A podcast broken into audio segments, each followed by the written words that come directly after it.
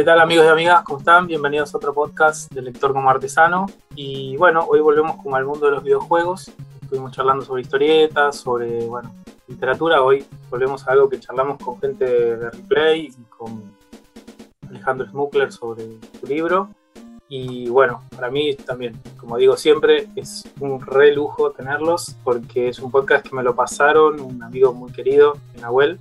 Me dijo, tenés que escuchar de este podcast. Hablan de videojuegos como a vos te gusta, con info, nada de rumores, nada de wikipediable, todo, todo fino.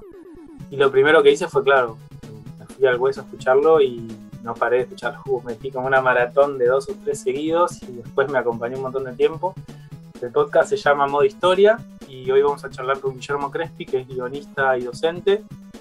Trabajó en, en proyectos de desarrollo de videojuegos también y actualmente es parte de su, de su labor. Y con Matías Márquez, que, no, perdón, Matías, justo de que no puede, es Juan Becerril, que también es diseñador de videojuegos. Es una, es una tríada ¿no? de, de gente que elabora el podcast. Justo Matías no pudo, Matías Márquez, que es periodista y profesor de historia. Vamos a charlar con Juan y con Guillermo. Los saludo, ¿cómo andan? ¿Todo bien? ¿Cómo andas, viejo? ¿Todo bien? Gracias por la invitación. Lo mismo, gracias, Che. Bueno, muchas gracias a ustedes. Vi, estuve googleando un poquito, un searching, vi que les hicieron una nota en Infobae, así que felicitaciones también y algunas entrevistas en YouTube están ya colgadas. Lo digo para el que quiere sumar a este podcast algo más. Eh, salió una entrevista linda en, en Infobae y todo, así que se nota que están haciendo ruido. Me gusta verlos que, que, que salga ¿no? de, de, del formato clásico. Eh, así que felicitaciones. Eh, quería arrancar con una pregunta que es un poco en un momento de, no me acuerdo en qué podcast, creo que es uno de cuando hablan del Tetris. Vos, Guillermo, mencionabas que bueno, hay un momento como que vos te, medio te enoja, que es una, información medio tergiversada que circulaba en los medios con mucha liviandad sobre, si no recuerdo mal, era Tetris, corregime que no. Y que ello, eso un poco te los motivó a, a hacer un podcast como más, este, más trabajado, por decirlo de alguna manera.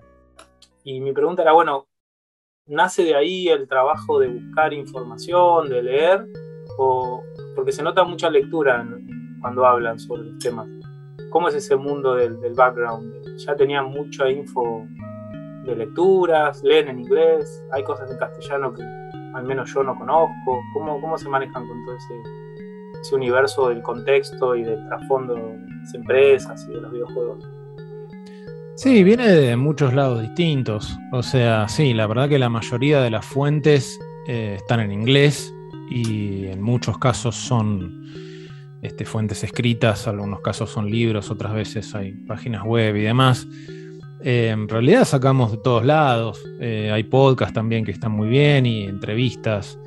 En este momento uno trata de, juntar información de, múltiples fuentes y distintos formatos.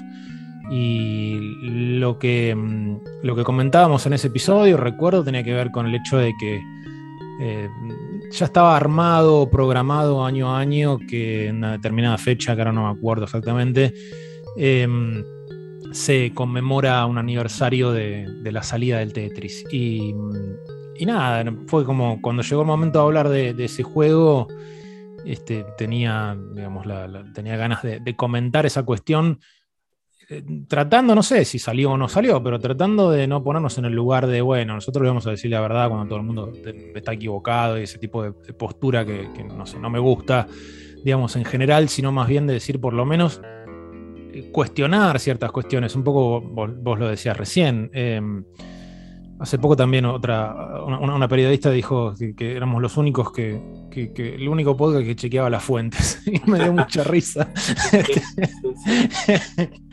Porque no sé si es así, es un poco, pero, pero sí es, es la. Sí es la intención. Eh, porque uno se deja de llevar y, seguramente nos pasó a nosotros en algún caso también que metimos la pata con alguna cuestión. De, con respecto a, bueno, si lees uno o dos veces lo mismo por ahí, decís, bueno, esto debe ser así, trascendió y demás. Y, y, y, nada, eso sí, siempre me irritó, esta cosa de que nadie va a, fijarse, a chequear. Eh, de nuevo, no de un lugar de sospecha constante, acá hay un engaño, nada por el estilo. Eh, en ese caso no era que nosotros tuviéramos la fecha correcta del Tetris, sino decir, nadie se lo cuestiona, nadie dice por de dónde salió esa fecha misteriosa. Eh, simplemente se repite el efeméride, entonces eso sí fue una motivación, el ir en contra de la efeméride. O sea, de, que quede en la anécdota divertida, que está bárbara, pero me parece que ya lo hace suficiente gente. Queríamos tratar de meternos bastante más, digamos, en, lo profundo. Y en algún punto medio se desdibuja a veces ese trasfondo, ¿no? Pareciera que los videojuegos son como algo muy cándido, muy, muy redondito, todo como nunca hay conflictos o nunca hay idas y vueltas, ¿no? Y justamente ustedes como que hacen ese trabajo de mostrarte que es muy difícil a veces, como decías vos, fijar una fecha, fijar un momento. Eh, algo que me parece que, ustedes me han enseñado es, no es lo mismo un arcade, no es lo mismo una consola y los lanzamientos no mm. son iguales, no es lo mismo el mundo de la computación y un mismo juego puede tener distintos, ¿no? distintas salidas dependiendo de para qué formato está pensado. Entonces, me parece que le suman una capa de complejidad que, al menos para mí, es lo que no encontraba en otros lados y me parece que se repite el elogio porque falta. Y ahí los quería, no sé Juan si querés agregar algo de lo que dijo eh, Guillermo. Eh, no, no, pero un poquito tal vez agregar a esto mismo que decís vos. Creo que hay un, que, que Guille armó como un muy buen mix para armar el, el, equipo del podcast, donde Matías viene de un conocimiento más académico, digamos, de historia, de un tema que no tiene nada que ver. Yo vengo de un conocimiento más práctico, de años de trabajar desarrollando y diseñando, y Guille combina las dos cosas, una experiencia práctica trabajando y conocimiento académico de estudiar algo que todavía es nuevo, casi que es un montón de estudio e investigación. Y creo que esa, e, ese mix es el que hace esto que decís vos, de que se ve del otro lado, que hay como, o por lo menos intentar alcanzar una comprensión más real y profunda de la cosa. Claro. Sí, sí, sí, de hecho, es lo que enseguida va a ser el mérito que le van a seguir elogiando, a no ser que ahora se vayan al, farandulismo, eh, no los veo, no los veo. Sí, en cualquier momento. Ah, estamos llegando a los 50 episodios, estamos cansados. En cualquier momento empezamos, pasamos la, y se acabó. Sí, olvídate. bueno, empezamos a hablar de lo que jugamos en la semana. claro, lo que vi hoy, ¿viste? Ya está, fácil, más redondo. No, les quería preguntar una cosa que me pasa cuando los escucho y que es más una invitación, eh, pero no me gusta el, entrevistador que pide, ¿no? Hagan esto, hagan lo otro. Pero hay algo que siempre me, genera, que, ocurrió muy y fue muy lindo cuando pasó, que es cuando ustedes entrevistan a, creo que son de replay, eran, eh, sobre los arcades argentinos, Sacoa y, demás. Y nada, parece como una trama distinta. O sea, está, está el movimiento mundial de videojuegos y lanzamientos en Estados Unidos, en Europa, pero cuando uno modula eso acá, aparecen otros personajes o a veces otras temporalidades. Eh, ¿Pensaron en algún momento como meterse medio en ese submundo argentino de empresas y, demás cosas este, vinculadas con videojuegos? ¿O, cómo lo ven ustedes ese desafío? ¿Les pasó, lo, lo, charlaron alguna vez o es algo que no, no forma parte de, de ustedes. Sí, sí, no, no, eh, sí forma parte este, desde el interés y desde la experiencia, obviamente. Eh, en ese caso particular, sí, em, son, fueron episodios que hicimos con, Ezequiel y con Sergio de, Replay, este, gracias a que ellos venían trabajando desde hace bastante tiempo haciendo ese tipo de investigación y habían publicado un montón de notas, tenían un montón de material y estaba buenísimo como para charlar. Entonces armamos eso y, este, ellos volcaron una cantidad de data espectacular que, bueno, ahí tratamos de darle forma, incluir más testimonios y demás, y ahí fue saliendo. Em, la, digamos, la, intención de nosotros meternos a la línea de investigación fue una que estuvo medio de entrada, pero eh, no sé, personalmente me parecía que, teníamos que arrancar, que era mucho laburo de entrada, o sea, tirarnos en, eh, todo eso encima, entonces eh, también mezclando con, lo que nos preguntabas antes, la investigación en parte está hecha, pero en parte aparecen sobre la marcha, o sea, nunca, no creo que nunca hayamos hecho un solo episodio donde ya estuviera todo medio cocinado o que yo estuviera anotado en un papel hace cinco años, o sea, siempre aparecen cosas nuevas y si así no fuera, yo personalmente no lo querría hacer. O sea, para repetir lo que ya sé, para mí también es una excusa para seguir leyendo y aprendiendo. entonces, no quiero decir lo mismo, no lo tengo de taquito, nos cuesta un montón. Entonces, este, el tema de la investigación era algo interesante, pero tenía que ver con, bueno, qué, dónde podemos aportar, qué, tema realmente puede, podemos hacer algún tipo de, este, impacto, lo que fuera. Y, eso lo pudimos hacer la temporada pasada, en la tercera, cuando nos metimos en tema revistas. Eh, ahí sí empezamos a hacer investigación y hablamos con un montón de gente y fue como encontrar un recorte, un tema que nos permitiera decir, bueno, a ver qué hacemos que, que, que dé un cierto vuelo, pero tampoco sea interminable, porque si no, viste, cualquier línea de investigación es un hilo que vas tirando decís, bueno, ¿cuándo paro? ¿Viste? ¿En qué momento ya está bien? Este, entonces, eh, con el tema revistas pudimos eh, abrir un poco ese camino y eh, en esta temporada que acabamos de arrancar, la cuarta, ya tenemos también entrevistas hechas con temas que tienen que ver con Latinoamérica en algún caso este, y con Argentina específicamente. Así que es, un poco un, digamos, un balance, digamos, lo que tratamos de hacer en este momento. Eh, no es meternos del todo en una cosa a la otra, sino también tratar de ir virando un poquito para, para, este, para que las historias no sean todas Estados Unidos, Japón, Europa y, ese tipo de cuestiones. Que no están mal, ¿no? Pero pero digamos que hay una, razón bastante lógica, arrancó ahí, así que no es caprichoso. O algo que me parece también es que las empresas también piensan en esos términos, no piensan en Latinoamérica como, bueno, larguemos, primero pensemos en Latinoamérica, pareciera que siempre va a estar esos objetivos que es Estados Unidos, Europa y bueno, el resto del mundo, digamos, como una cosa. Sí, sí, sí.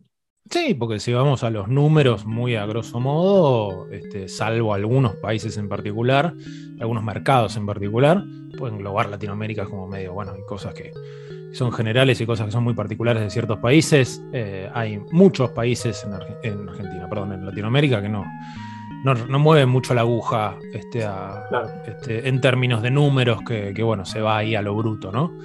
Este, entonces, eso sumado a una este, historia de, decir, bueno, no, les interesa vender acá o sale carísimo, pirateémoslo, que es lo mismo que pasó en muchos países de Europa, sobre todo Europa Oriental, y bueno, eso hace todavía que, muchos intentos de, algunos de esos grandes de establecerse acá, ven que es demasiado quilombo, que ya está instaurado todo eso, y dicen, ¿para qué me voy a calentar?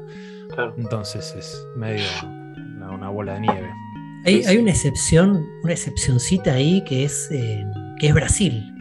Y, claro, claro.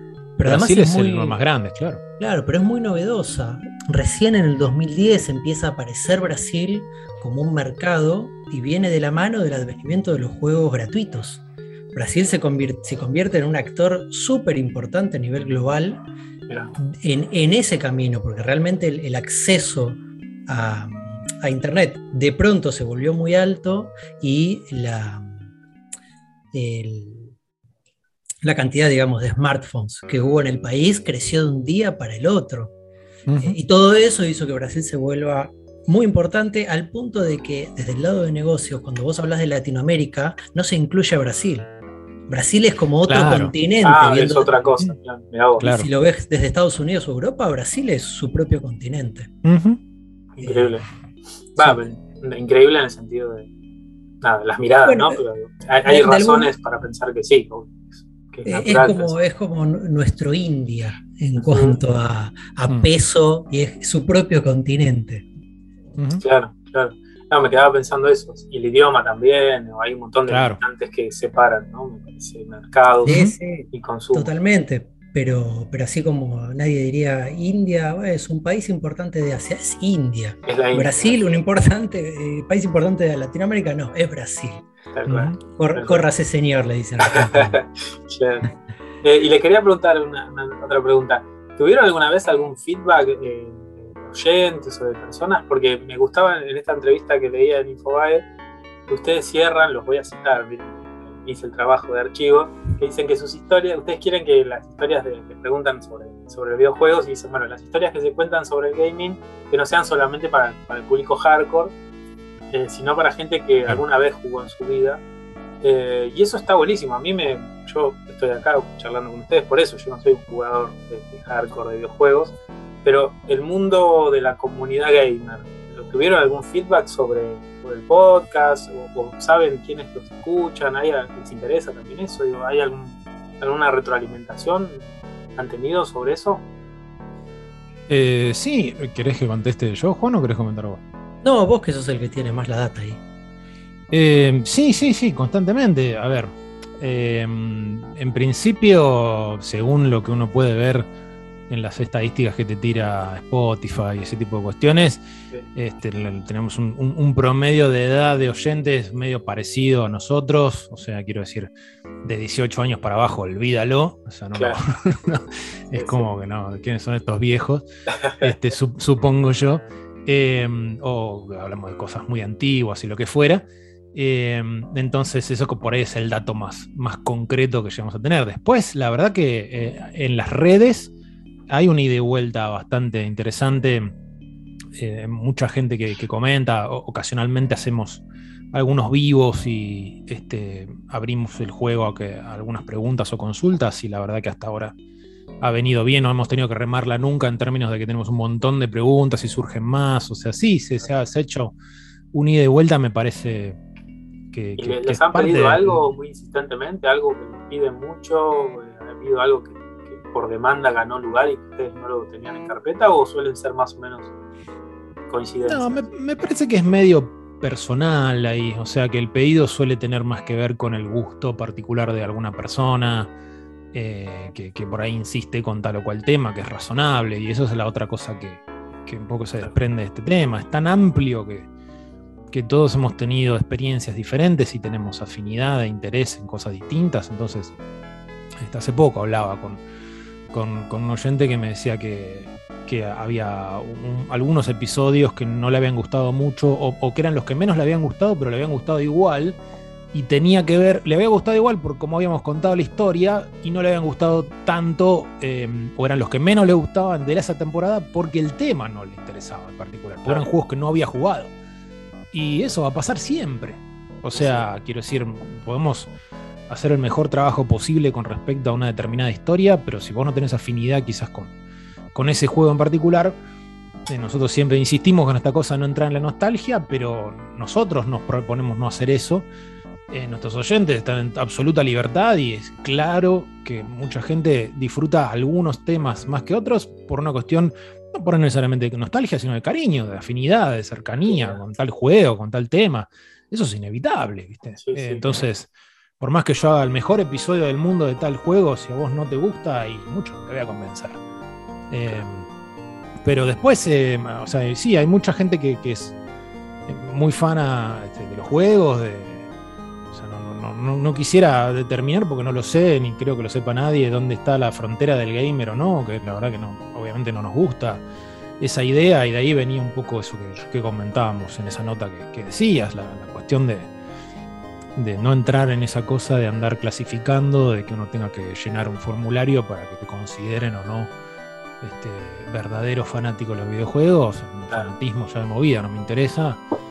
Eh, entonces, tenemos comentarios de personas que claramente han jugado un montón, eh, y a veces sí, comentarios de algunas personas que por ahí tienen otra, eh, otra, otra conexión, otra afinidad, pero sí, si tuviera que, hacer una especie de de cálculo, me parece que la mayoría de la gente que suele interactuar es gente más cercana, más, fierrera, digamos, de los videojuegos. Y, pero también sé que hay otro público que por ahí no comenta tanto, pero cruzamos y sí, yo los escucho. espectacular. O sea, para nosotros cuanto más amplio, más rico. Sí, sí, totalmente. Y, y, le quería preguntar a Juan, como para que arranque ahora en esta pregunta. Es, esta parte ya es más de aprovechando el podcast y aprovechando que ustedes se nota que, piensan mucho los videojuegos, los dos también han escrito videojuegos.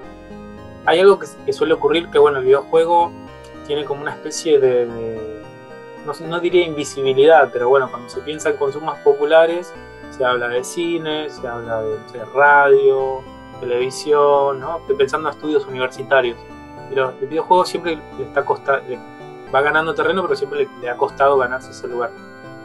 Eh, ¿les parece que de alguna forma la, propia experiencia de jugar videojuegos fija una barrera, a veces un limitante para el adentro y el afuera? Porque por ejemplo, necesito un ejemplo de alguien que no juega, pero que quiere charlar sobre videojuegos y que no lo logro.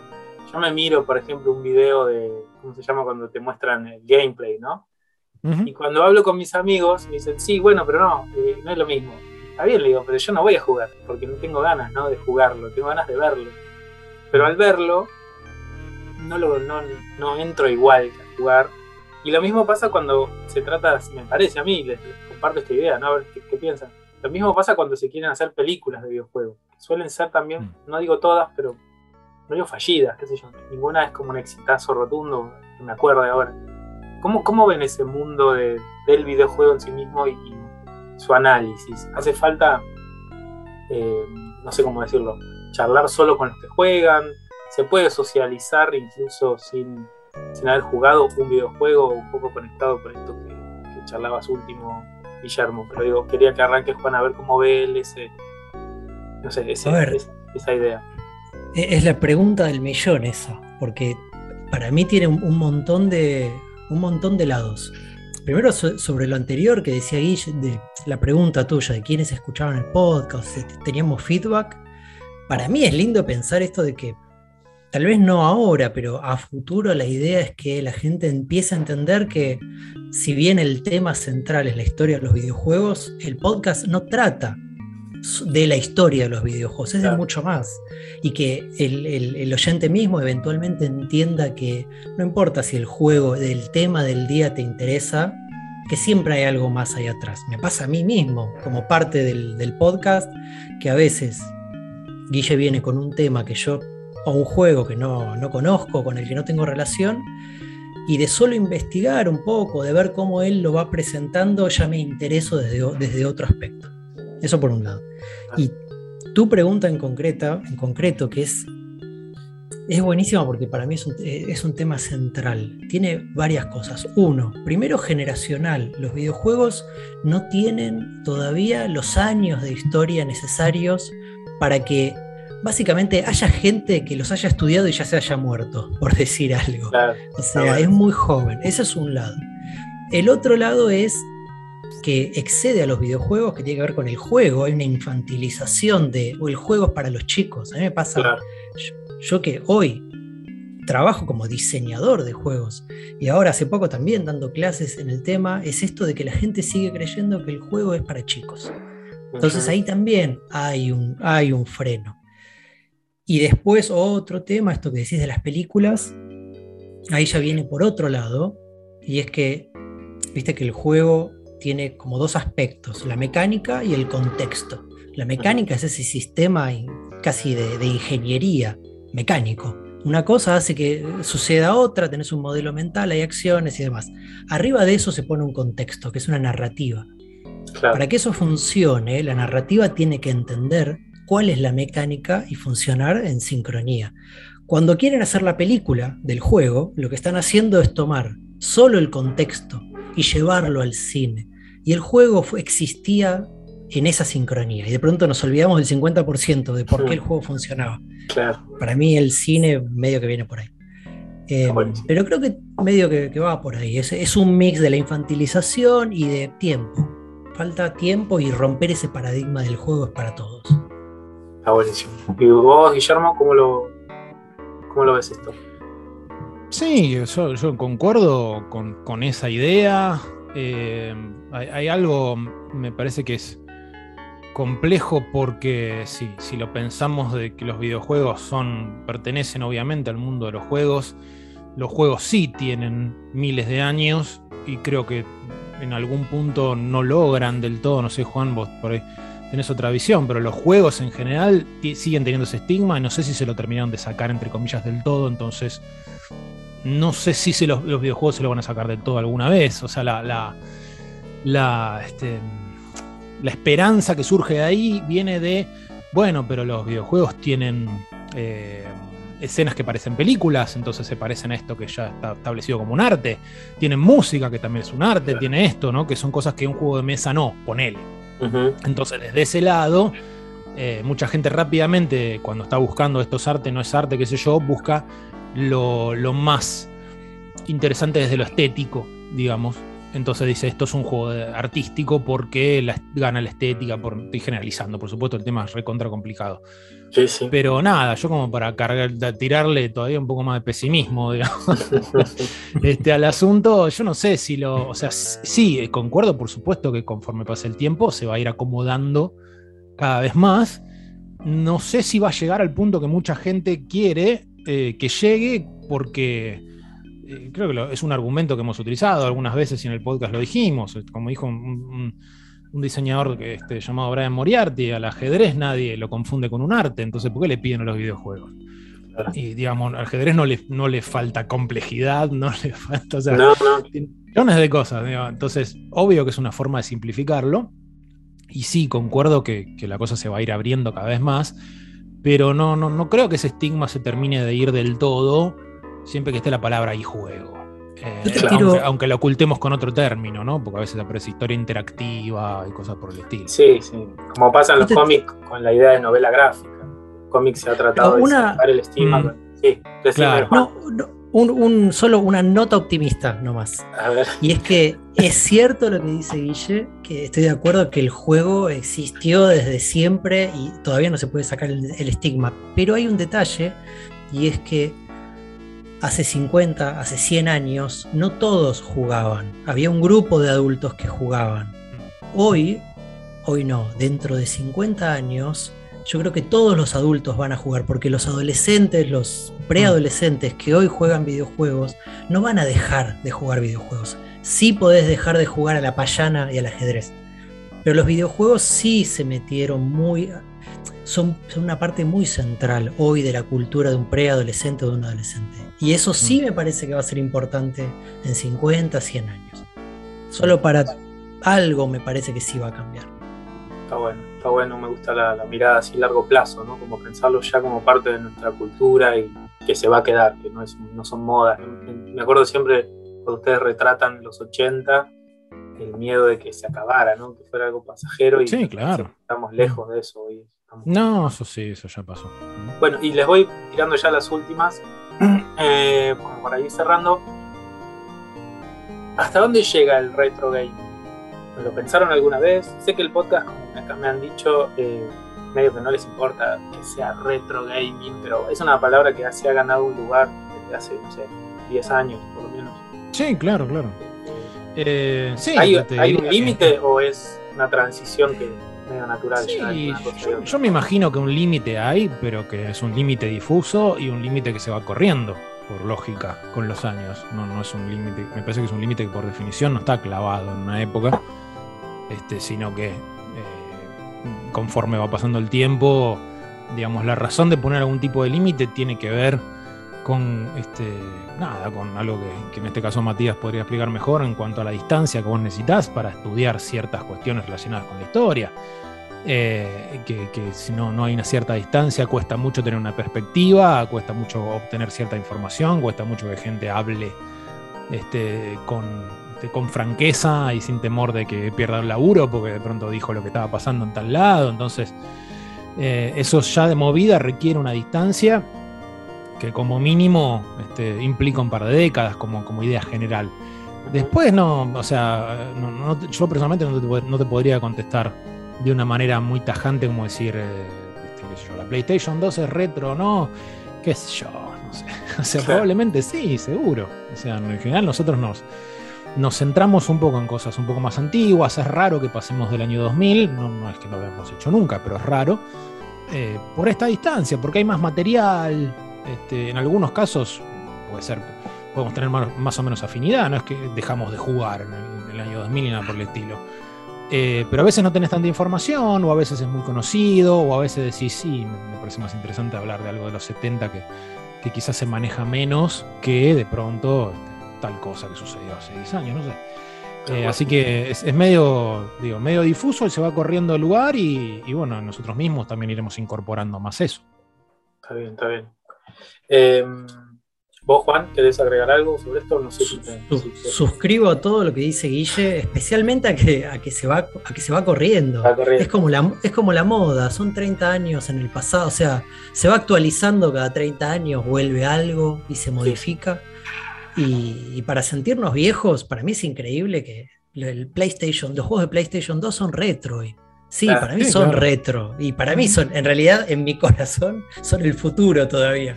Pero bueno, ya fue. Ya se retro.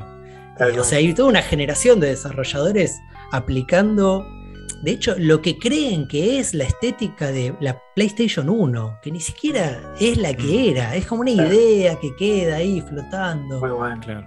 Está muy, bien, es una fuente de inspiración de última. Está buenísimo. Y está disponible. Aparte, la tecnología hoy te la, absorbe y son claro. No pesa nada bajarte un emulador y jugarlos en compu. claro. Muy loco eso, ¿viste? Bueno, y la última en modo medio chicana, pero me gustaría que pase ¿Cuándo sale el libro? ¿Cuándo sacan algo escrito para tener en mi biblioteca? ¿Lo pensaron alguna vez? Eso pregunta Juan siempre. Eso pregunto yo. Yo pregunto lo mismo que preguntás vos, que contestás vos, Guille. Porque yo te pregunto lo mismo que te está preguntando él, te lo pregunto yo. Sí, sí, sí. Eh, la respuesta es cuando los días tengan más de 24 horas. este, a ver, o sea, no te va a costar imaginarte, si se nota la cantidad de laburo que le metemos a los episodios, que apuntaríamos algo como mínimo de esa misma este, ambición, por decirlo así, después del resultado veremos, este, al, armar algún tipo de, volumen, digamos. Entonces es como que hay tiempo por una cosa o para la otra. Em, honestamente, e, eso, eso, mi respuesta viene más de un lugar de organización, digamos, de logística eh, no de voluntad, porque la verdad que sí, que nos gustaría y hemos charlado del tema. Em, pero bueno, es una de esas cosas que tiene que haber como un envión muy fuerte, una, propuesta muy concreta. Ideas hay, pero siendo que un poco el podcast, em, no sé, hoy sentimos que tenemos muchísimo apoyo y incluso hay un grupo de personas que, que aportan al podcast como suscriptores y la verdad que nos recontrabancan, este, todos en general nos sentimos como que, como que logramos instalarlos bastante, pero lo arrancamos, ¿sí? remándola de la nada, entre comillas, y este, con todo el esfuerzo que, le pusimos, es como que decir, bueno, si vamos a sumar un, compromiso tan fuerte, con tanto laburo, de no querer repetir lo mismo, ¿viste? De no que no sea simplemente una, una bajada a papel de lo que ya dijimos y tipo de cosas, es como que ahí, qué sé yo, si, si, aparece una editorial y nos dice tenemos tal propuesta, bueno, em, es como que si, ah, bueno, está bien, no es un lime nuestro que de la nada nos tiramos más trabajo encima sin saber si después X o Y, ¿viste? Entonces estamos como en ese lugar intermedio, eh, pero sí, yo me gustaría pensar que, en no mucho tiempo vamos a poder encontrarle la vuelta y, este, y que haya ahí algún libro de modo historia teléfono, teléfono para las editoriales, ¿no? Ahí escuchando y tenga una editorial, no estaría mal, ¿no? Hacemos ahí un puentecito. Yo creo que sí, que tienen un espacio ganado y que, nada, me parece que yo te iba a decir, incluso desgrabando el podcast, ya tenés mm. un laburo bárbaro. Eh, lo, digo de oyente muy fan, pero tenés el tipo que no se tiene la paciencia de sentarse a escuchar el podcast, quiere leerlo en el colectivo o quiere leerlo sí, eso es, algo que, eso es algo que está en proceso, que estamos viendo a ver si hacemos algo con eso o no. Eh, pero bueno, sería ver, encontrarle la vuelta. Siempre es una opción. Pero bueno, ahí me gana la cosa de, ¿y qué más puede ser? ¿Qué más puede ser? y hace que sea todo tan complicado. claro, claro. Pero bueno, él le que da el tono al, podcast también. Esta, aspiración de crecer y de, ampliar. Así que, nada, bueno, nos estamos quedando medio cortos de tiempo, así que mm, voy cerrando. Les agradezco un montón, la verdad que es un lujo de charlar con ustedes. Me parece que, dejaron un par de ideas muy fuertes y re interesantes para todos los que les interesa el mundo de los videojuegos. Eh, repito, el podcast eh, se llama Modo Historia, búsquenlo en Spotify, YouTube, en redes, tienen Instagram también, pasamos. Y bueno, charlamos con Guillermo Crespi y con Juan Becerril. Les mando un saludo a los dos y bueno, nos estamos viendo. Mil gracias, Maxi.